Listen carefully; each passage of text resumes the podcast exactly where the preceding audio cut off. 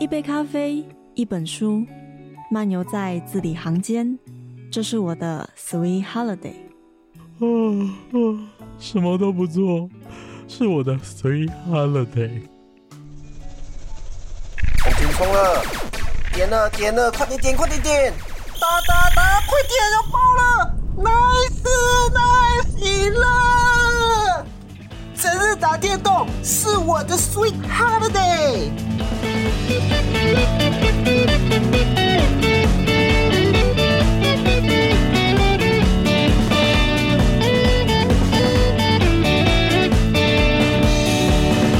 这里是 FM 八八点三，直大之声与 FM 零三点七教广花莲分台。大家好，欢迎回到白白中的 Sweet Holiday，我是玄谦。在今天的节目现场，玄谦邀请了一个好朋友，我们请他自我介绍，跟玄谦一起来聊聊。我们等一下先卖个关子，我们等一下聊的主题，我们欢迎他。Hello，大家好，我是博宇。那我是第一次来这个节目，耶、我真的没有准备好好叫你博宇，你知道吗？不过欢迎博宇。对，我的那跟大家讲一下，我的本名叫博宇，我的绰号叫博宇。谢谢，谢谢。那今天其实我们现在录音时间是晚上的时候，那在下午的时候呢，呃，玄谦跟博宇到了，呃，算是那个是蔡瑞月舞蹈社的草旁边的大草原这样子，在那边看舞台剧。你觉得我们在外头走路的过程中，现在台湾是不是在路边吸烟的情况，其实已经算改善许多了？呃，应该算是有改善啦，但是其实我们在看剧的时候，我就已经闻到后面有一股烟味飘过来了。真假的？就是在在人行道上还是有人在抽烟？这我不确定，可能是就在人行道，只是风吹过来，因为我们算是下风处，然后就这样直接吹过来。但我觉得，呃，要还是要看场所有关吧。那其实因为像我们在今天看的地方是在台北嘛，那可能这边大家就比较有共识，就是说。真的要在某个地方才能抽烟，就是会比较落实，就是吸烟合法吸烟场所这个概念。呃，可是我自己在台中的时候，其实很长，就是阿北就会一走着一根烟，然后走出潇洒的步伐，这样子夹着一根烟，你可以想象那个画面你是说边走边抽烟？对，，然后甚至更夸张的事情是你我在骑车的过程哦，他停个红灯，然后三十秒过程，他可以很熟练的拉下口罩，然后一根一根烟直接单手抽出来，然后另一根单手点火这样子，然后就，我就。哎，三十秒哎，我喝个水可能都不够够，不够对你也蛮厉害的，这样子。我们今天要聊这个题目是因应五月三十一号是世界无烟日，那在台湾六月三号又是禁烟节。顺着这个话题，我们想要来聊聊关于台湾最近最近的烟害防治法的修法状况。那我们就很自然而然的从我们生活中开始聊起。我觉得今天我们出去看剧，然后一直我们走走走走路回到饭店的这个过程中，其实都很顺利，或是很幸运的是，路上遇到抽烟的人并不多。对，其实真的是算不多哎，我还蛮讶异的。因为但应该说传统纸烟的人比较少，对，但呃如果你仔细看，有一些其实都会拿出像加热烟，或是像我们等一下会讲述到就是电子烟的部分，对对对这部分已经算是被禁止了。那还是但市面上还是有一些货，可能有些人还没有做销毁的动作，嗯。有些人还是抽的是像那种电子烟，比较没有很明显的烟味的那一种。对对对。像刚刚博宇有讲到，就是他在台中，可能人行道上就有人跟着，有人烟味跟着你走，因为那个那叫什么，抽烟的人就是跟着你嘛。然后或者是在骑机车骑在旁边的骑士，或者是开你，甚至你会看到有些开车的驾驶手伸在外面，就夹着烟烟这样子，嗯就是都其实还蛮常见的。只是我觉得今天今天真的是很意外的是遇见的好少。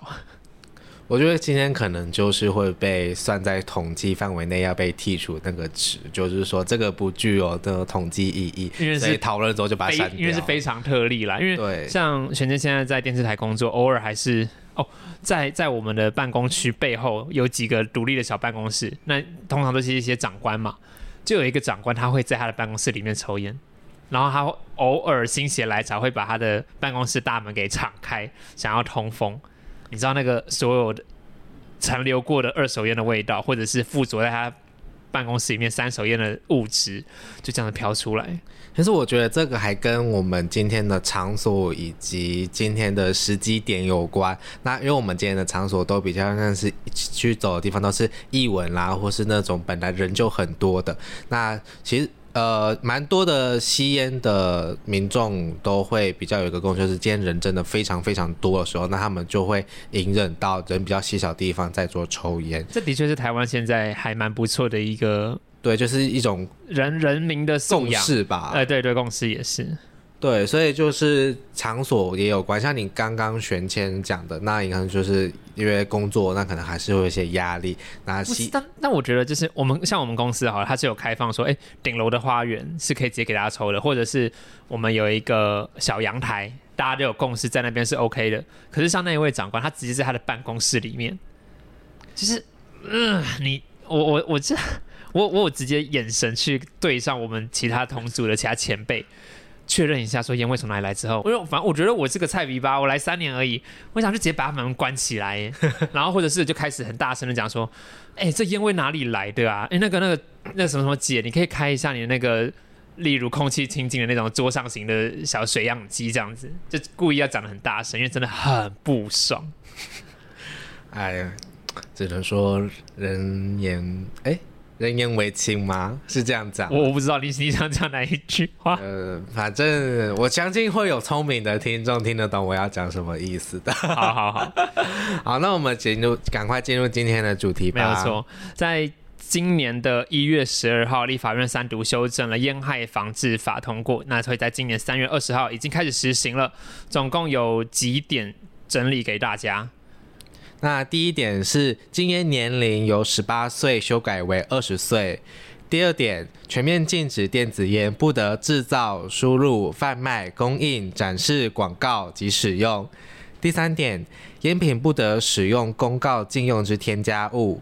第四点，扩大室内外公共禁烟场所，大专院校、幼儿园、托婴中心及居家式托育场所全面禁烟。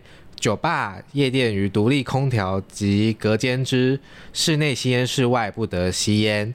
啊，第五点，扩大烟盒警示图文面积至五十趴。第六点，指定烟品及其必要组合元件，经审查通过时可制造、输入、贩售。最后一点，加重罚罚则，全面禁止电子烟制造、输入业者与宣传者、供应者及使用者均有罚则。那以上这七点就是这一次三读修正法烟害防治法的重点。我觉得我们很少，就是我这一这一这一这一档节目做下来已经六五五月底了，我们还没有这样子朗读过 法条。那我们等一下会帮大家做重点整理，大家可以放心。首先第一个最简单的，禁烟年龄从十八调到二十，我觉得这有一个很妙的就是，当你十八岁成年了之后，你可以看色情网站，你可以呃喝酒，但是你不可以抽烟。对，这这其实是一个很不知道怎么去说明的事情呢、你可以开车，你可以考驾照，你不可以抽烟。而且单单就只有烟提到二十岁，这其实还蛮让也有蛮多反对者，就是说，那为什么只有烟这一个项要拉到二十岁？那我们这边去查了一下它的数据吧。那国民健康署一百一十二年三月二十七的资讯显示说，民国一百一十年青少年吸烟行为调查结果显示，纸烟吸烟率在国中学生为二点二趴，高中职学生为七点二趴，而国中学生电子烟使用率一百一十年三点九趴。高中职学生一百一零年八点八趴，推估超过七点九万名青少年正在使用电子烟。其实从这边就可以看到，就是十八岁以下的孩子、学生们早就在抽纸烟，甚至有比纸烟更多的人在抽电子烟。对，然后像我们自己求学的时候，一定多多少少都会遇过，就是比较耍酷啦，或是就是那种就觉得哎、朋友都在吸啊，或是哦我哥哥也在吸，我爸爸都在吸，那又有什么关系？那其实我觉得提高适用者年龄，并不能够完全根绝一开始接触到烟品这件事情，因为像我爸爸。他就是一个重度老烟枪，他其实每天都会，甚至他是上班时间都会都会固定到，然后再固定抽一根烟，他是已经有一个行为模式了，就跟起床尿尿一样。啊哈哈那你说他的烟其实就放在钥匙旁边，我想要我是可以直接拿。当然，甚至我觉得一定有一些家长，他可能比较随性自在一点，也会邀请他的孩子一起抽烟。对，我觉得这种一定有。这其实还要涉及到一些，就是说抽烟到底跟社会文化一些的关联性。那我们就是再继续回到数据这方面好了。那国中、高中只使用电子烟也有十六，哎，国中是十六点七 percent，那高中只学生是二十一点四 percent。抽电子烟是因为口味或是味道比较好。你老实讲，对我而言，我我如果今天在我对这些烟品的制造成分或者是呃他们相关背景都不那么认识的情况下，老实讲，我会选择电子烟呢，因为我们有太多的观念，正确观念也好，或是我们觉得纸烟坏，里面烟草、焦油、尼古丁，所以就会觉得说，哎、电子烟其实闻起来不差。那应该也有些，应该有一些抽传统纸烟入门者是觉得很酷很炫。那像这种味道好的，其实也是一个很大的销售点。我觉得其实就跟，哎，这边可以讲一下酒的品牌吗？还是我讲一下大家都知道的那样子？就是一些美酒吧，嗯大家应该知道美酒是什么，就是比较甜的那一比较甜口味好的酒口味，对酒精度是比较低的对酒。对对，那很多人在喝酒的第一次尝试就是喝美你酒，说那个沙瓦品牌，对有，颜色非常呃日系粉粉的的那个沙瓦品牌，或者是那一种，就是像我我家公园外面那种国高中生，有一个调味很重的玻璃瓶啤酒品对。那个玻璃瓶，哦我我我我 我们这样讲就好了。那个很真的很多人喝，我自己实际喝就觉得，因为我个人是就比较会喝酒的，我、我第一次第一次喝就是直接高粱起跳的那一种，哦，这太太会了吧？你那时候几岁？我我是有超过法定年龄十八岁，十八岁以上，然后你第一次喝酒是高粱。对我是有合法的，我我我当然我不是要质疑你有没有合法喝酒，而是 怕你说我们要鼓励一下，就是大家 no no no no，绝对是喝酒不开车，开车不喝酒，而且喝酒要有理性饮酒这样子啦。哦，嗯，那就是说口味的确是影响到就是青少年入门的一个因为点。这边讲到口味，其实一方面也包含纸烟，就是有些人会选择什么凉烟啊、呃蓝莓烟啊，或者是金球烟，大家就是为了要不要那种传统纸烟的臭臭苦苦的味道。我是有贩售过，哎、不能说我没有做烟商，对不起，我是之前在那个零售，就是像杂货店杂货店那些嗯有打工过，那就是那一阵子也有卖烟，那就可以。真的有比较观察到，就是一开始看起来就是比较不会抽烟的，或是刚抽的，真的会先从凉烟开始，你的意思是店员看得出来这个是抽烟菜逼吧？就是看起来很年轻啊，然后牙，你知道抽烟就是会有那个动作，手指啦，甚至身上味道，以及他的牙齿一些小小的细节，就可以感觉出他的烟龄可能不久。我听说，包括观察他吸吐的那个动作，都知道他抽的有没有把真正把烟抽进肺里面。这个我倒是没有办法在店里哦面观察，好因为他总是不能在我们店里面抽烟吧。没错，没错。然后就是会，就是你也知道，甚至是一看就知道是哦，你就是老烟枪的那一种，嗯他们就会抽就是那些尼古丁含量比较重的品牌。嗯，没错。那我们就就来想想看，就是为什么是针对电子烟？那因那为刚刚七点里面其实就有两点都在讲关于电子烟的事情。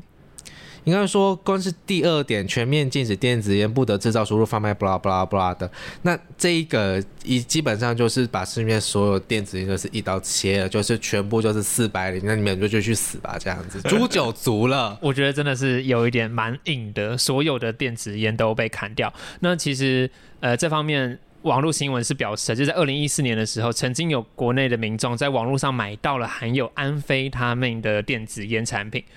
那所以在这一次的修法里面，其实也有明定了说不可以添加任何添加物。这边我觉得政府有一点点太 over 的是说，你就是那种什么一朝被蛇咬，十年怕草绳嘛，或者是你你只因为一次的，就是呃买电子烟里面含有毒品，这应该是毒品坏坏，而不是电子烟坏坏吧？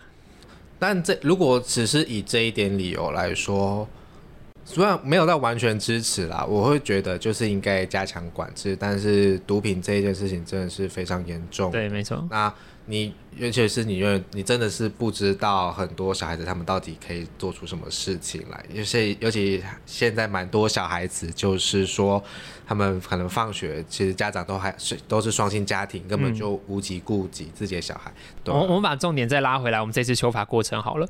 刚刚就讲到，就是电子烟已经被斩断了嘛，就是不能卖，不能够进口，不能够使用，连使用都不可以。那好像除了纸烟、电子烟，还有一个台湾人，以我自己觉得好像不那么常听见的，叫做加热烟，它是什么东西啊？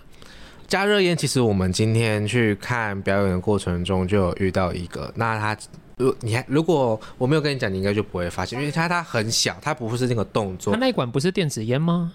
嗯，其实有一它后来是算加热，因为它有一根直直的哦，就是大家如果大家没看过电子烟跟加热烟的话，我们再解释一下。电子烟它的外形，你可以想象成一支投影嗯简报笔。对，那我们来就是来讲一下，就是三个烟的好好好，我们这一一次解释一下好了。这样比较清楚。那传统纸烟是纸烟包裹处理过的烟叶，那吸烟的人就当然就是理所当然点燃你的烟头，那燃烧烟草吸入烟雾，这一点就是非常经典，大家应该画面。只卷了烟草，然后通常烟商会在里面添加焦油跟尼古丁，嗯，然后卷进去之后，后面还会有一个滤嘴嘛。滤嘴在绿什么东西啊？对滤嗯、绿嘴好像有一些是拿来做戒戒烟的，哦，就是会添加一些东西，让你吸起来口感不太一样。接下来下一个要介绍的烟品那加热烟就是将含有尼古丁的烟草打碎后重置调成烟草柱，再装入电子载具。那电子载具，不电子载具不是那个手机条码、哦，不是电子载具。对它它不是用手机刷一下，然后你的烟就滴滴，然后就开始加热，不是这样子的。嗯，那它其实外形也长得跟纸烟很像，他们是也是一根棒，一个小圆棒，然后你把它插进。我那时候在日本看到的，呃，其实它比计步器还要差不多那个 size。你知道现在大家知道计步器是什么吗？计步器吗？跟那个 iWatch 比起来，比 iWatch 在两大概两颗 iWatch 的差的大小吧。差不多呢，嗯，好像差不多。然后就是会把那一根小短棒插进那个加热器里面，或是其实造型浮夸一点啦，你就想象你把你现在手你现在手上滑的那个手机对着你那么大，没有那么大，没有那么大，手机。但是它比手机还要小，就对对我我可以理解啊啊！以前以前那个那个叫什么 Motorola 或者是 Nokia 那种 size 的手机就蛮像的。对对以前不是手以前的手机还有一根天线，其实就更像了。那根天线就是那个呃，我们刚刚讲的那个把烟草打碎重新再制的那个，烟草柱，对对对，对放进去那个模样。这样，我们的听众们真的知道我们在讲什么吗？年纪大一点的听众可能还知道 Nokia 有天线的手机长什么样子，可是年纪轻的听众，上网搜寻图片吧。我觉得其实我们举例来说，就真的只是其中产品一个样貌，因为他们的背后原理机制就是那样子。然后我们刚刚还没有讲到那个加热烟的机制，不好意思。好，那我们只有讲，我们刚刚讲说外形就是放入电子载具嘛，那载具的话是用加热而不是用明火燃烧的方式。那当温度够高的时候，那加热的呃烟草柱里面的尼古丁成分就会被蒸出来稀释。哦，对，最后我们就是电子烟的运作方式是烟商制造的烟油加入电子烟的容器中，嗯。再透过电池将线圈加热，没错。一样也是加热的方式，线圈会让烟油氧气诶气化，不好意思，使用者则是在吸食烟油气化后产生的蒸汽。嗯嗯，对，那从这个运作方式中就可以去知道，其实说知道会有一点困惑，应该说上一点就是说烟油里面很容易被添加奇奇怪怪的东西，所以政府这一次立立案也是为了去杜绝。但我觉得他是他真的是从其实从这一点看就觉得非常严格，因为你说要一刀要管制电子烟，其实从烟油下手就好，但他是点其他东西都不行。对啊，就是你为什么不去管他呃里面含什么添加物，嗯，你你可以用白名单的方式说，你只可以添加这些东西；你也可以用黑名单的东西，就是这些东西不可以被添加。你可以用这样的方式，然后去稽查、去抽查，说目前市面上或者是网络、网络、网络，或者是网络上面可以贩卖的烟油，去做这些抽抽验，是不是符合规定，而不是直接狠狠的把它斩断。那有听到一说啦，就是政府会这么的出大刀阔斧，就是因为年轻人爱抽电子烟，年轻人爱抽有口味的纸烟，所以我们就把这些东西给 ban 掉，这样子年轻人就不会抽烟了。你觉得合理吗？你觉得政府这样子的理由合理吗？其实一个法律的修法或改革，不是真的不是只有我们想象的。那当然如果有兴趣的听众可以去查说，这个法案他们已已经有做过很多的讨论。那现行出来的其实是最后一个大转弯，就是说。对，就是他们有提到很多东西，但是也有一些加热烟的一些事情。那如果有兴趣，因为这个东西真的太多，我们也太没有办法在节目里面跟大家讲完。对，如果我们哪一天做成 YouTube 的话就可以了，大家就可以用图文看。你现在在帮我乱许愿吗？哎、我在帮你想一下未来职业。感谢你哦。好，但修法其实我们讲到这一点，我们来讲一下好了，就是大家不要以为这一次。只有电子烟被砍一刀，电子烟是直接被砍死了。嗯哼我们帮他先 RIP 一下。他其实传统纸烟又依然的就是像是每个像是强势角一样，每个游戏版本都要被砍一刀这样。被 nerf 掉这样子。对，都要被 nerf 一下，已经是立场性 nerf 了。但是你说会影响他出场吗？不会啊。嗯哼，啊，电加热烟则是在一个很神秘的地方被被 nerf 了一下，就是被限制。在目前的烟害防治法条文里面，并没有明确的讲到加热烟这个词它，而是加热烟里面列到了它叫什么其他烟品，然后甚至是用指定烟品必要之组合元件，用这样子的词来很很帅帅的词来讲它。那如果我们的听众记忆力够好，就会记起我刚才念的法条里面，其其中第六条就是讲到说，指定烟品和它的必要组合元件经审查通过时可制造、输入跟贩售。为为什么加热烟经过审审核是可以的，然后电子烟却不行啊 I don't know。？OK，这这我们这这个就是这个就是其实一个是一个大转弯，像是你说电子烟如果真的就有毒品或是 bad bad 的青少年不要抽烟，那为什么不要跟加热烟一样，就是说就是你要审查通过才可以制造、输入跟贩售。我们先聊到这边，先休息一下，进段广告。我们下半期再继续跟大家讲关于烟害防治法的修法过程，还有看看有没有什么脑洞大开的闲聊内容可以跟大家分享。Anda sedang mendengarkan beraneka ragam Sweet Holiday。你现在收听的是白白总 Sweet Holiday。欢迎回到拜拜中的 Sweet Holiday，我是玄谦，在今天节目现场依然是博宇，跟我们一起来聊烟害防治法。Bonjour，是这样发音吗？我不太确定。Bonjour。啊 I don't know，反正我们欢迎大家的批评与指教。好了，那刚刚我们在上半集有讲到，这一次一月底的时候，烟害防治法修有哪些内容，包括就是什么年龄调到二十岁，就是呃你要说不合理，是好啦，可能政府它的理由吧。然后呃，电子烟完全被砍断了，然后加热烟必须要经过允许才能够使用，或是输入贩售，这是把这一次的烟害防治法大整理，基本上是这个样子。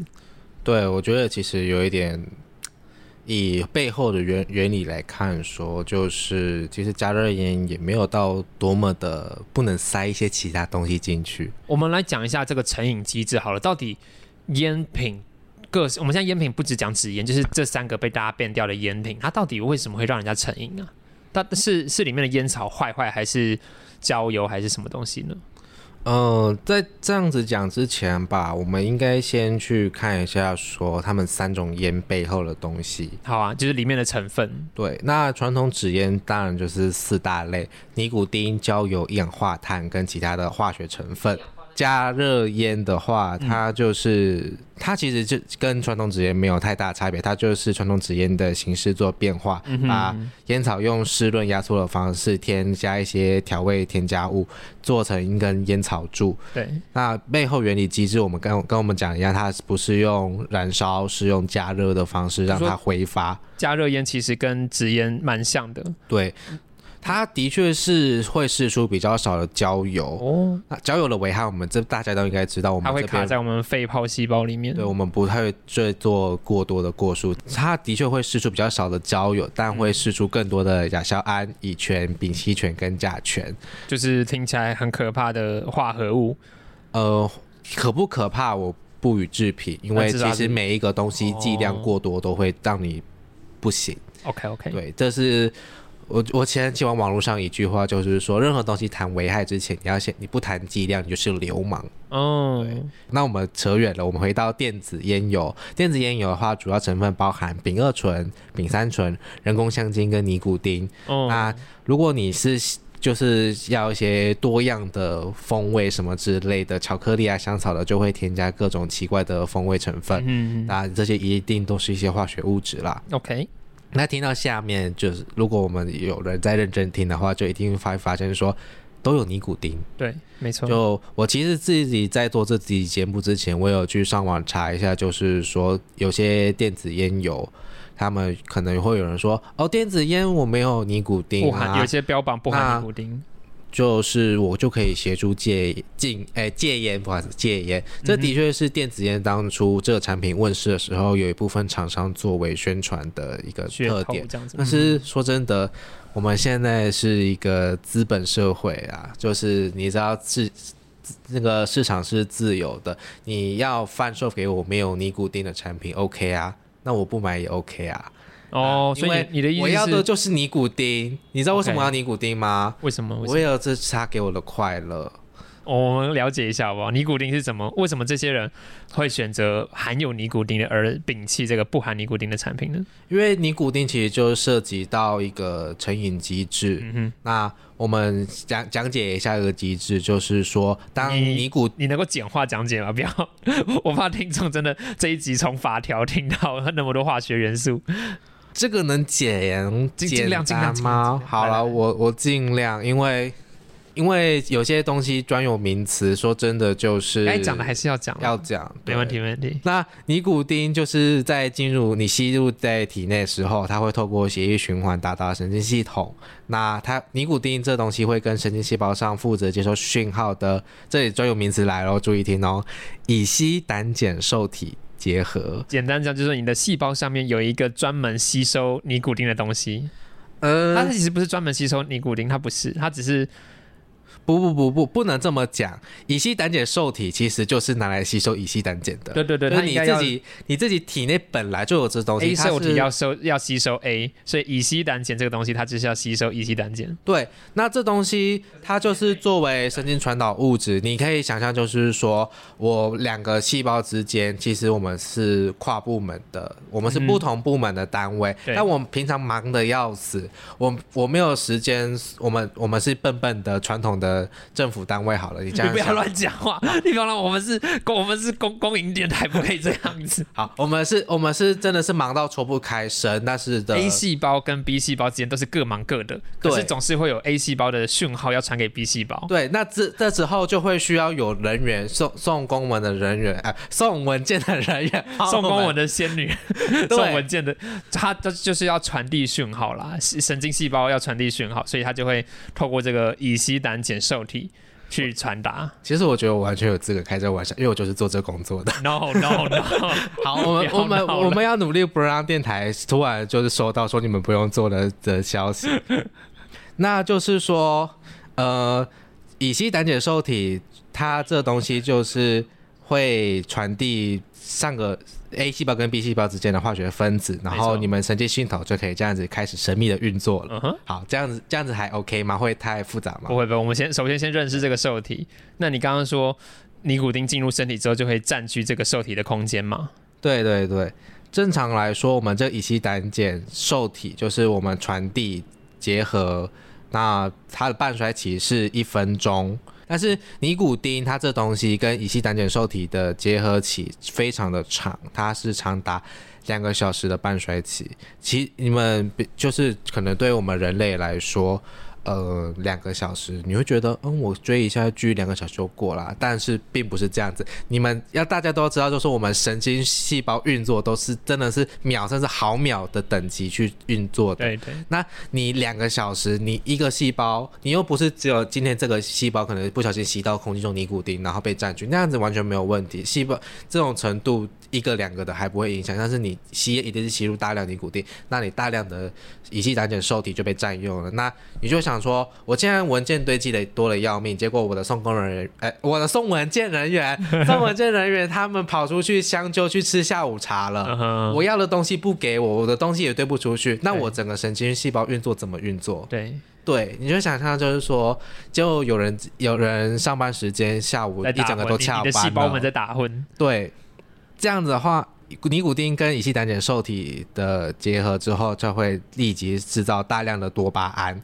那大家听到这个，哦大家应该都知道多巴胺是拿来做什么？可以让身体开心。对你就会进入你的神经系统会进入长时间的活跃状态。那这样不就是好事吗？就是我的身我的受体被尼古丁接触之后，释放大量的多巴胺，嗯然后而且它还会卡着它两个多小时，我会开心两个多小时。哎其实我们身体，你也知道多巴胺没有那么容易取得啦，而且你长时间处在一个快乐状态，也不是一件很正常的事情。嗯，好我们身来讲讲体总是有它的 balance。对，呃，如果我们身体会自动去平衡任一个状态，不论你现在今天是过多或是过少，像是大家常听到就是那个那那是什么，吃太多或是吃太少，血糖过高的时候，胰岛素会分泌；血糖太低的时候，身体会呃升糖素会分泌这样子。对，那其实多巴胺太多的时候，总是会有还是会有一个平衡的消耗机多巴胺制的机制出现这样子。那大脑就是当你长时间维持在这个活跃状态的时候，它就会去平衡它，就是产生更多的受体，然后去降低你神经细胞的敏感度。嗯哼，那这个东西是当你尼古丁消失了之后，它们这些东西依然会存在的，因为它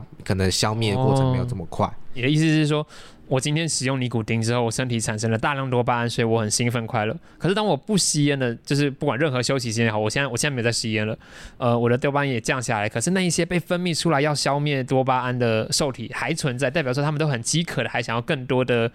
刺激需要更多的受呃那个物质去接触到这些受体，对，就是你的系统已经习惯了这样子多尼古丁的存在，那你之后甚至你摄取了。尼古丁好了，你今天抽烟了，那你之后大家就会需要越来越多的烟，所以老烟枪就是这样子来的，就是他们需要越来越多的烟，或是为什么有些人可能烟品会从一天一根变成一天一盒，甚至嗯越来越重这样子？对，所以当你如果今天突然的就是觉得哦不行，我不能抽了，那我不要抽了，我戒烟了。可是你这些东西都已经在了，对你的系统都已经成立了，你突然这样子抽掉，它就会产生一个阶段症状，嗯像。的表现症状会像是注意力不集中、情绪低落、烦躁、易怒等。那个听起来，目前为止，可能大家还没有意识到，就是说，哦，听起来真的很可怕。那我就不要抽就好了。我们现在已经知道，就是尼古丁是怎么样危害人体的。嗯，它它让我们兴奋，可是又让我们非常的需要它，会很成很严重的产生这个成瘾机制。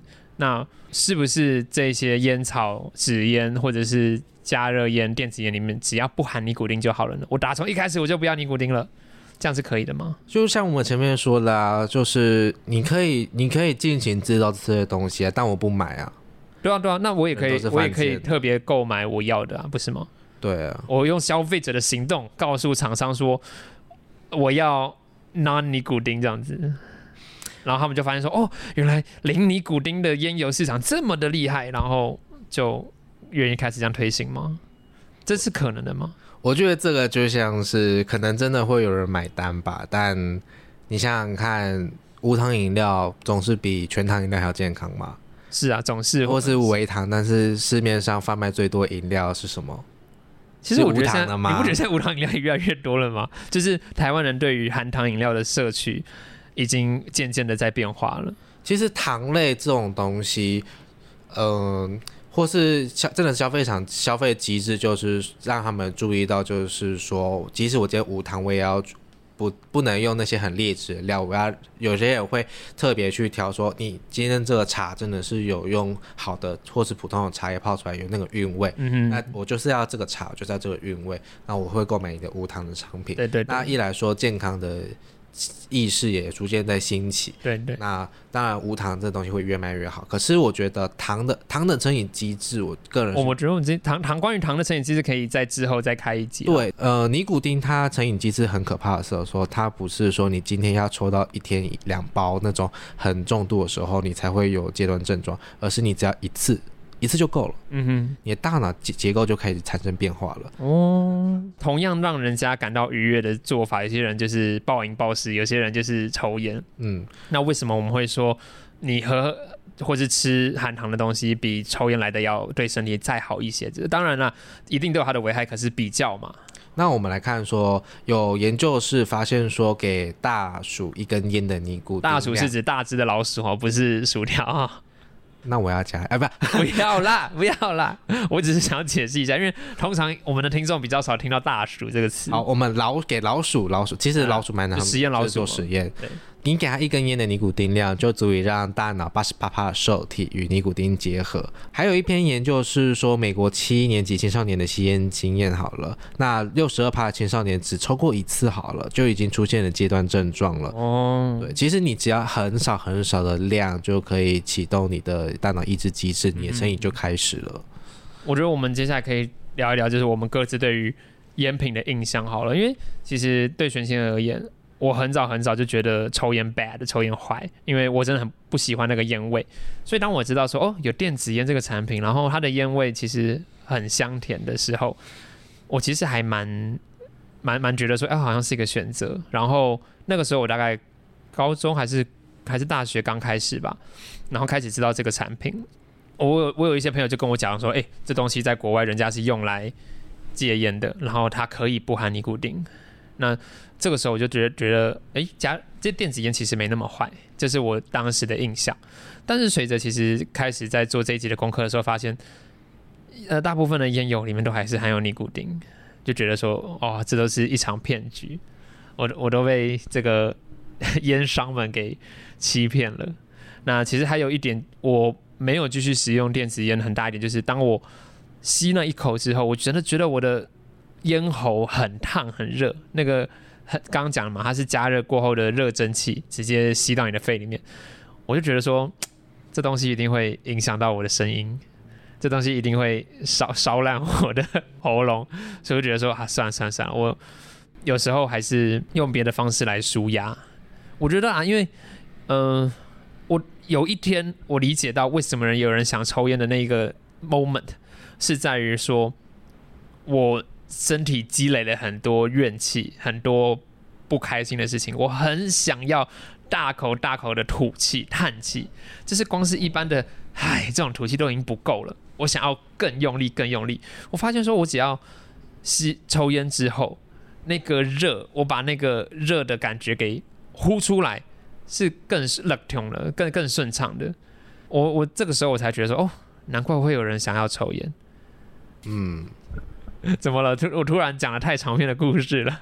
没有没有没有，怎么说？我觉得烟这种东西啊，它其实并不是真的就是只为了快乐，或是为了什么东西的。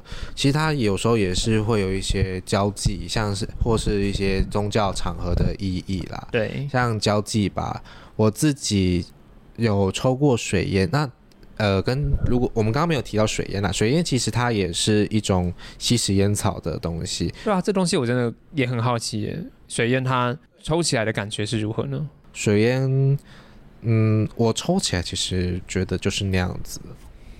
我可也可能是也也可能跟我喝高粱就出出入口第一个就是高浓度一样，可能我的尼古丁一开始入门也要超高剂量，我才感到快乐吧。我不知道，说不定我就是从小跟我爸接触，所以我大脑已经开始变化了。我爸每次都给我二手烟在那边吸。是是，很有可能。对，就是当下其实比起快乐，我觉得更多是跟一起体验的人那种吞云吐雾那种感觉，就是这个行为背后得到的一种满足感，超过于尼古丁本身。啊，那还有就是像是我自己工作吧，那我们有有一个新人来，那他本身是有在抽纸烟的，嗯哼，就有一次我们忙完一起忙完一些活动之后，他就想跟我聊聊天什么之类的。他就很多很多时候，有些人一开始的问候方式就是说。你要不要来一根？哦，对，对，就是比起就是说，哎、哎、你怎样怎样的，你觉得怎么 OK？你现在目前还维持还 OK 吗？像有些我不知道是不是一些传统印象或是什么问题之类的，其实我这个没有做过多的深入研究以及观察。好像很多有创业男性，他们最后就会有一个社交模式，就是想跟你认识、想跟你聊天的开场白就是要来一根吗？哦，对，主动递出那一根，或是说，哎、你有烟吗？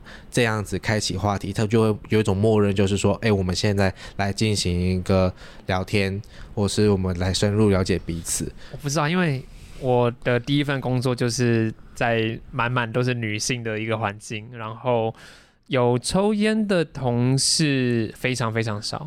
我们对整组三十个人，只有不到五个有在抽烟，而且这五个还分还散布在早班晚班哦，所以就是不一定遇得到。那我回想到就是你刚刚讲的，是不是男性们是不是都是讲这句话？我觉得是不是部队里面更常见？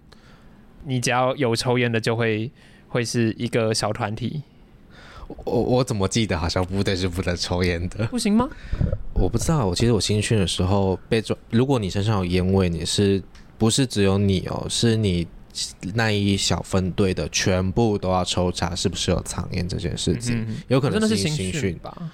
因为因为我本身是替代役啦，啊，因为我我知道陆军有一些，就是一般常备役陆军，嗯，他们会在操课的休息过程中，有烟瘾的就会去上级的。嗯，对，因为烟其实就是为了就是一种放松舒压，可能在那样的情境过程中，彼此吞云吐雾，然后就可以顺便的去自然的开启这种话题。嗯，我必须就是做成反驳一下，就是说，不是只有男性才会这样子的，其实女性也是会抽烟的啦。嗯，对对对。好，那我们做一个架空的世界，嗯嗯，如果烟品全面合法，它会是一个什么样的世界？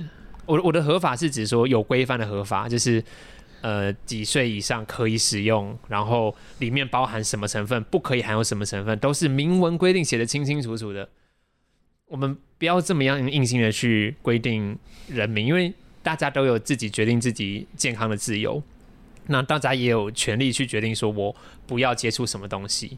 那我们就把这个权利交还给一般民众，不好吗？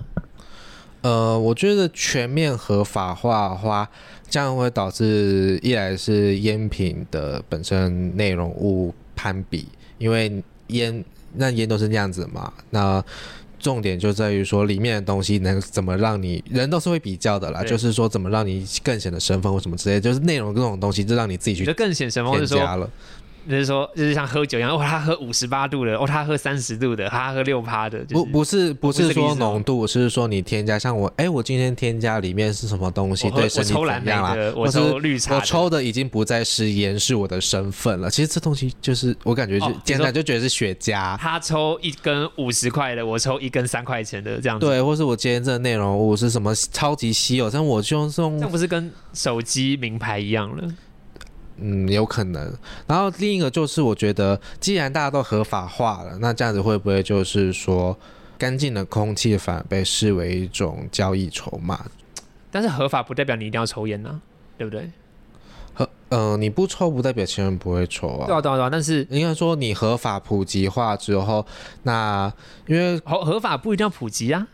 这脑洞嘛，我其实我也不知道实际情形会是怎样的。嗯我是个人在这个话题，我刚刚第一个想到的就是大，诶，这可以讲一些商业漫画的好，题吗。嗯，就是大家应该就会去想到说，某个橡胶人，他们里面有一个高等种族，他们就会直接戴个氧气罩，一种就是我不屑跟你们吸鲜嗯同一个嗯空气那种感觉。你说我的空气《是经过王》里面净化的天龙人，啊，你直接讲出来。这直接讲吧，这直接讲就算了吧，这没哦差。哦可以可以，对对对，这是可以露出的。对，其实我我的意思是比较想是大可能就是会有人觉得像天龙一样这样子，呃，你说当干净的空气变成一种筹码稀，缺，对一种资源。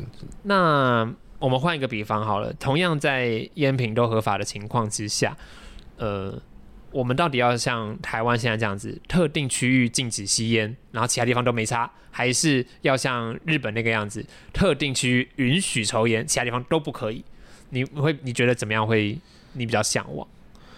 如果硬要说的话，我会希望有像日本那样子，就是有明确的法律规范以及界，就是大家社会共识。嗯哼，对，就是我也没有不准你抽烟，可是只有限定的区域可以。嗯嗯，我觉得对我来讲，我觉得也是会还大众更好的环境啦。就是刚刚我们好像不会一直在讲到的关于干净的空气这件事情，因为在在台湾目前至少我可以确保我的室内工作及公共场所一定不会有烟，或你有烟一定是我印象好深刻，那个是我国小还国中吧，烟害防治法刚上路的时候，在我跟我家人去吃热炒，就有一个坐在隔壁桌的大叔在抽烟，然后自然而然会飘到我们旁边，就很不舒服、很生气嘛。然后我就偷偷的跟店员讲说，可不可以请他不要抽？那店员去转述了，然后那个大哥就开始说，谁说不可以抽烟的？他就这样大声讲出来。然后我爸妈这个时候跟我碎嘴，他们觉得说，你干嘛这样去管别人？你干嘛这样去惹事？而且我觉得有明确的规范之后，像我自己本身的是有一些些微气喘的，嗯哼，那如果你我闻到就烟闻太久，那我就会气管缩起来，我就会不舒服。对，如果你今天有明确规范，像是你左边区域是可以抽的，那我就会特意避开，我就、嗯就我就会走右边的区域这样。子。对对对。你像你不会走进酒吧，然后就对着里面的顾客就说你们这群喝酒的人好坏坏，你这自己找骂啊，对不对？嗯哼，我觉得就是明确规范区域之后，大家就会就是需求仍然存在，只是我们把终终于把它做好一个明确分类，这样子大家井水不犯河水这样子。我觉得就像博宇刚刚讲到，也让我回想到我那时候在日本生活的时候，每一次经过吸烟区，我一定会闭气，因为那个地方浓度太高了。可是当我我我在想象是，如果我对日本更熟悉了之后，我是不是就可以预判说，哦，接下来我要走的路线会经过吸烟区，那我一我绕开就好啦。我我绕开之后，我就一定可以遇到完全没有吸烟区的路线。嗯，然后或者是我在餐厅吃用餐的时候，我可以跟店员要求说我要离吸烟区远一点。但我们当然无可避免的就是那些残留在烟友身上的二三手烟还是会在，但是当然可以减少许多了吧。我不知道，其实让哪东大概好了，残害自己的健康算是一种自由权的表现吗？如果像他们，如果真自己你说身上烟味好了，那多多少少会影响到别人，那可能是肝管，哎、观感，不好意思。那实际上会不会真的会因为你身上的烟味去影响到你的健康？这样算是二手烟吗？我我这个我必须坦诚说，我自己还不太确定这件事情。那像像我刚刚讲的，好了，就是你你是否拥有可以去让自己变得不健康的权利，这一点，我觉得这是一个需要想一下的事情吧。但烟其实这种烟草啦，先先不论交友好了，烟草这种东西，它它不，它其实从很早之后就不是单纯拿来做快乐或是一些抽取用它有一些像是宗教场合的，或是一些贸易商品的存在。那我们今天留下一些讨论，让听众朋友可以去想一想，来欢迎留言告诉我们你的想法。今天非常谢谢博宇来跟我们聊聊世界无烟诶，世界禁烟日，然后以及台湾马上就要迎迎接到的禁烟节。那今天非常谢谢博宇，耶我！们 Sweet Holiday 下一拜见喽，拜拜。好，各位拜拜。